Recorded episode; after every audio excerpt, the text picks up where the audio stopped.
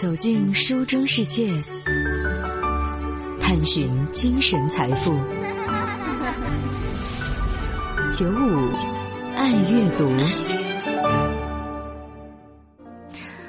女儿呢在读高中二年级，在她这样的一个年龄呢，对于性别的这个话题，确实还是非常的感兴趣的。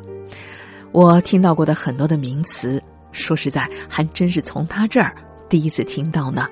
什么直男了、腐女了，等等等等的，我也是在女儿这了解到，在网络上呢，任何的话题扯上性别的话呢，都有可能演变成一场激烈的争端。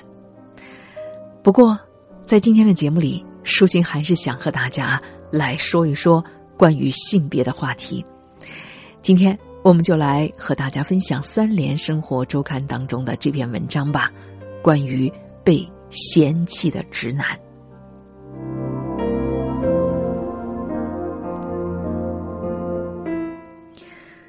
作者徐晶晶说：“男人在这个时代啊，真是有点尴尬和焦虑。我呢有一个男同事，家里啊有正在上中学的儿子，他就好几次向我们感慨这为人父深感释然的两个瞬间。”一次是儿子在十岁的时候呢，跟妈妈讲说他有女朋友了；还有一次呢，是儿子在不久前问他：“哎，他认不认识黑社会呀？因为自己呢受到了不公平的待遇，想要跟人干一仗。”这位男同事呢，嘴上阻止，心里却在想：“嗯，还真是像我小时候啊。”但是释然的背后，又是对现实的不安和困惑。在老父亲成长的年代，屏幕上的男人呢，都是高仓健、史泰龙这样的肌肉男和很有男人气的男人。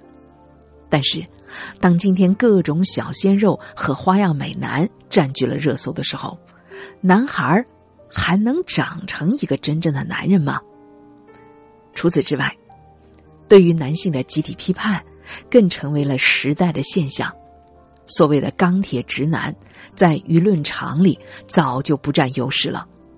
前几年，“直男癌”这个词的出现，被女性们用于批评那些活在自己的世界观、价值观、审美观里的大男子主义者。这两年啊，人们干脆把那个“癌”都省掉了，“直男”就这两个字儿，已经自带负面评论的效果。我有一个男同事曾经自嘲。有三个特征，让自己处在了社会鄙视链的底端：单身、直男，还没有猫无猫。除此之外，什么中年油腻的大叔、老年猥琐男这样的一些批评的话，也是屡屡的爆出新词，直击各个年龄段。好像我们真的很难找到一个时髦又正面的词汇来形容男性了。那么。我们应该如何来看待这样的焦虑和变化呢？关于性别的种种争论吧，存在着一个这样的陷阱，那就是人们常常忘了自己到底在谈论什么。比如，我们对娘娘腔的避之不及，往往是因为人们在外形特征和精神品格之间构筑了某种联系。我们认为，一个外表阴柔、动作轻柔的男人呢，必然是没有担当，甚至是软弱的。但是你要知道，这性别的道具、姿势和剧本，并不是一成不变的。想当年，波旁王朝的路易十六最爱的就是红色高跟鞋呢。十七世纪的时候，把昂贵的蕾丝点缀在衣袖和领口，那也是男性贵族的风潮。直到启蒙运动以后，为了体现理性的精神，上流社会的男人们这才抛弃了穿着上的浮夸之风，把蕾丝还有高跟鞋统统扔给了女人。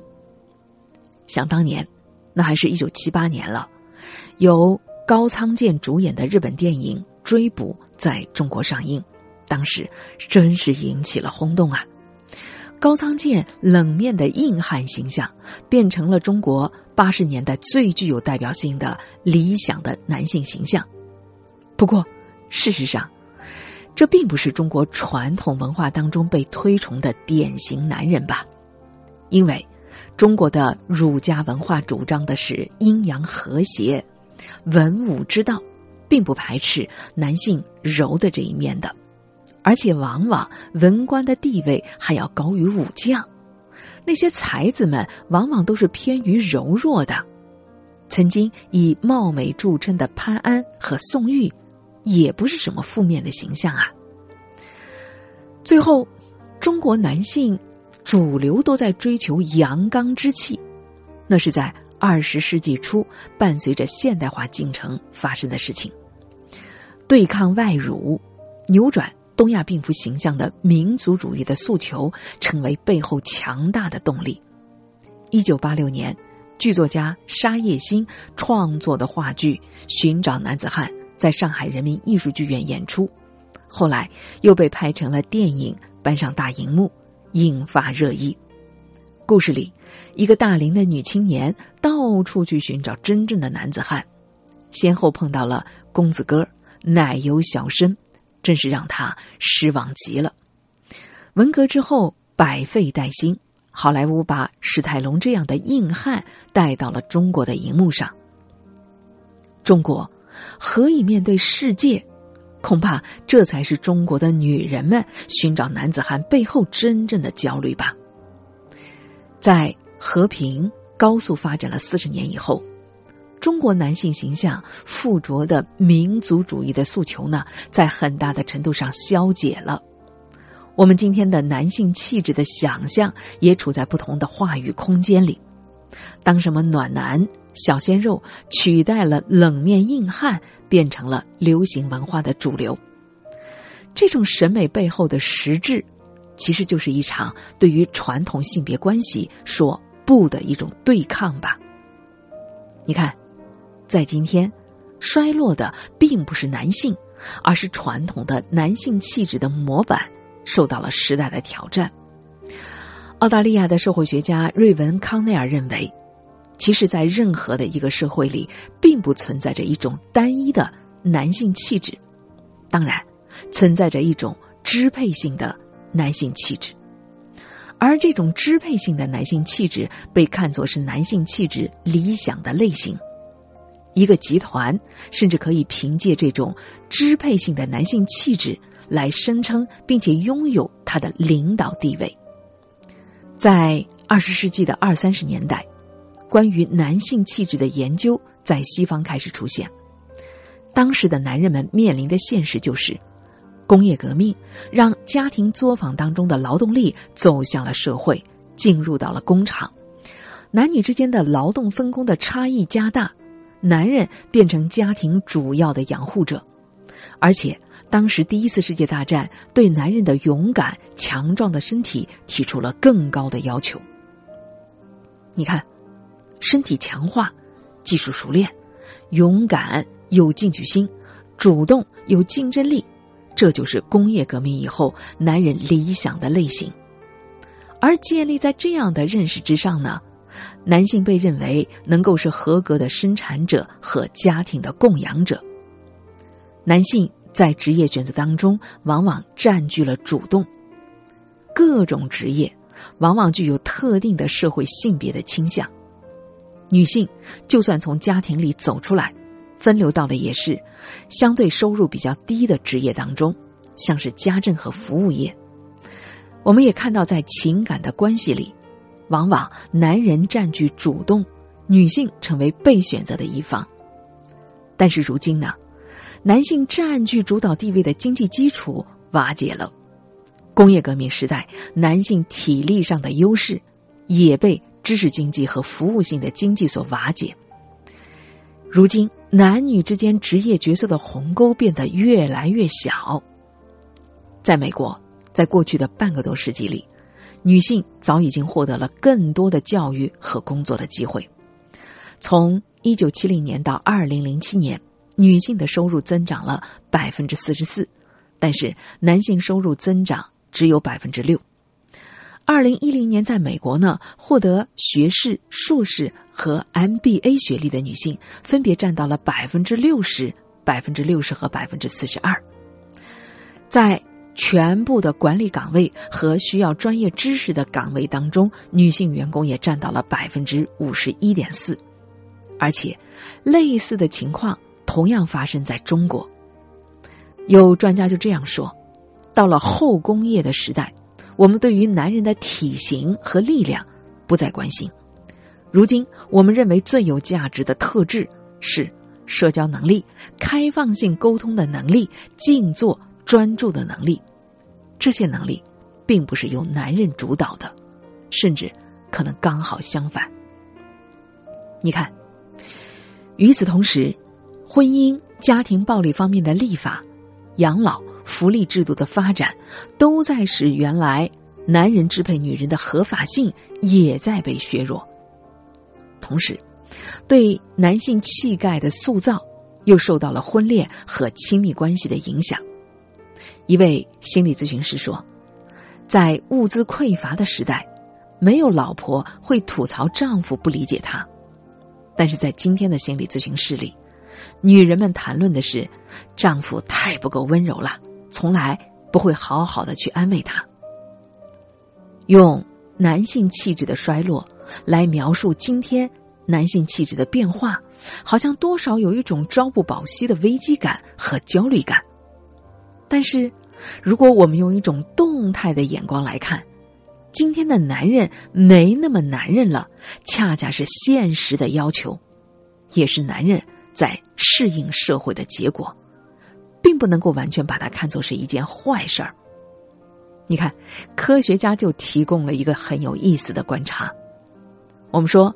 睾丸酮是一种类固醇的荷尔蒙，它在男性的体内是由男性的睾丸分泌的。这个激素能够促进男性副性器官的成熟和第二性征的出现，并且维持正常的性欲和生殖功能。而且它在保持肌肉的力量和质量、骨密度和力量的方面都有重要的意义。而且睾丸酮的水平高。还会表现出更强烈的攻击性和主动性。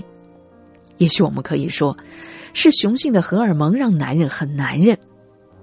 而《当代人类学杂志》在二零一四年发表过一篇有趣的研究，说，智人，他的化石的记录首次出现的时间是大概在二十万年以前，但是人类发展出现代行为，比如制造有象征性的人工制品。不过是五万年以前的事儿。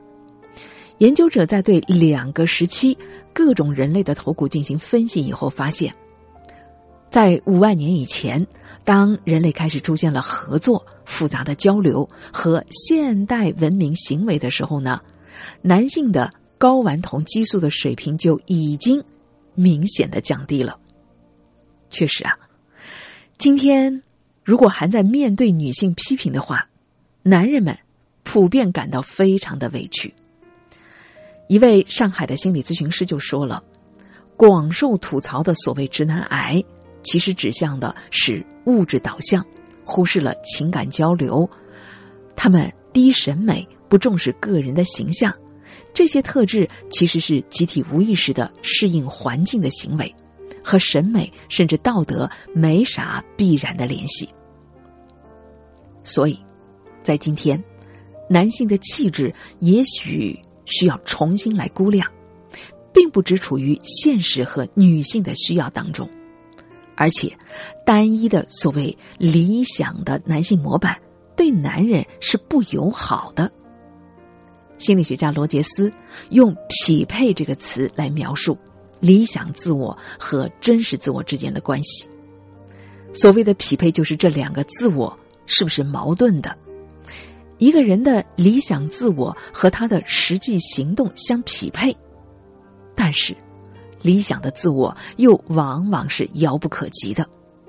真实的自我可能是混乱的，是不完美的，但它是真相。所以啊，美国的一位教育学家把传统对男性气质的期望叫做“男性行为的规范箱”，说。遵循了这个期待的男人，就是每天二十四小时、每星期七天都关在箱子里的。如今，所谓男性气质不足的男孩受到的校园暴力，已经成为了世界性的问题。对新加坡中学生的调查显示，有百分之八十四的男性的受访者都曾经因为对方的女性气质欺凌过其他的男同学。这种欺凌的形式有言语的攻击，也有侮辱性更强的拳脚相加。而被欺辱的男孩呢，则因为急于展示自己不是周围人嘴里的娘炮。转而用相同方式欺凌他人的可能性还增加了四倍。在过去的几十年里，已经有许多研究证明，固守传统的性别观念成为男性暴力犯罪的重要的因素。在中国的语境下，面子在生活当中占据了重要的位置，展现脆弱、失去男性的气质，好像就意味着失去面子。而且，所谓的男性气质普遍的规训，不就是“男儿有泪不轻弹”吗？在一档综艺的节目当中，有一位男性的主持人说，自己哪怕写日记，也不会记录下脆弱和哭泣的时刻，因为根本不知道该怎么去面对。当然，他后来意识到，一个人是不是真的坚强，取决于他采取的行动。而不是取决于他情感表达的方式。不哭的背后不是坚强，是拒绝正视自己的感情。这也让他曾经遭遇过很不成功的亲密关系。当哭就意味着脆弱，意味着男性气质受损，情绪化就意味着你像女孩一样。当男性是在这样的环境下耳濡目染的时候，你就会。给自己构筑了一堵墙，你就变成了爱无能的人。在心理咨询的临床当中呢，可以清晰的看到，如果一个人不允许自己接纳自己内心的脆弱面，那么这样的一个人在心理健康上出问题的概率，远远超过那种能哭、敢哭、能接纳自己脆弱面的人。根据美国精神卫生研究所的调查。在美国，至少有六百万的男性呢得抑郁症，但是很多的男性都不会报告自己的抑郁的情绪。后来，精神卫生所发起了一场叫做“真正的男人，真实的抑郁”的活动，希望男人们能够正视自己情绪的问题，从传统的束缚下走出来。有科学的研究越来越多的显示。男性和女性在生理上的差异是非常有限的。如果未来世界对每一个个体的机会和要求是均等的，如果男性和女性的大脑并不存在本质的区别，那么对男孩和女孩的教育是否还要有所区别呢？当我们抱怨男孩缺少责任心、勇气和独立性的时候，这是不是是我们的教育普遍存在的问题呢？当我们在讨论性别的时候，我们往往会采取一种一分为二的方式去标签化每一个人。但事实上，个体是如此丰富，个体之间的差异性远远的大于性别的差异。伦敦艺术大学的校长、当代视觉艺术大奖的特纳奖得主格雷森·佩里就曾写了一本书，叫《男性的衰落》。而这本书给人留下更深刻印象的是作者本人，因为作者本人是一个异装癖，在很多人看来，一个异装癖的男人那不是非常娘娘腔吗？但是事实上，佩里非常喜欢自行车运动，他和他的妻子也有着幸福的家庭生活。当他没有穿女性服装的时候，他就是一个标准的男人。你看。我们以为的那些剧烈冲突的性别元素，其实完全可以和谐的安放在一个人的身上。在今天，很多的女性也隐藏痛苦，正是因为她们受到的教育是要按照男人的方式去生活、去奋斗，她们反而难以悦纳自己女性的气质。其实，无论男女，只要你被困在了一个模板当中。就一定会在生活的碰撞当中感受到限制。要知道，一个幸福的人是自由而且富有弹性的，他可以在任何的一个状态下与现实发生碰撞，之后做出自由的选择。好了，关于性别，也许我们今天谈的稍稍的有点形而上，但是说白了，不要用一个模式来捆住自己吧。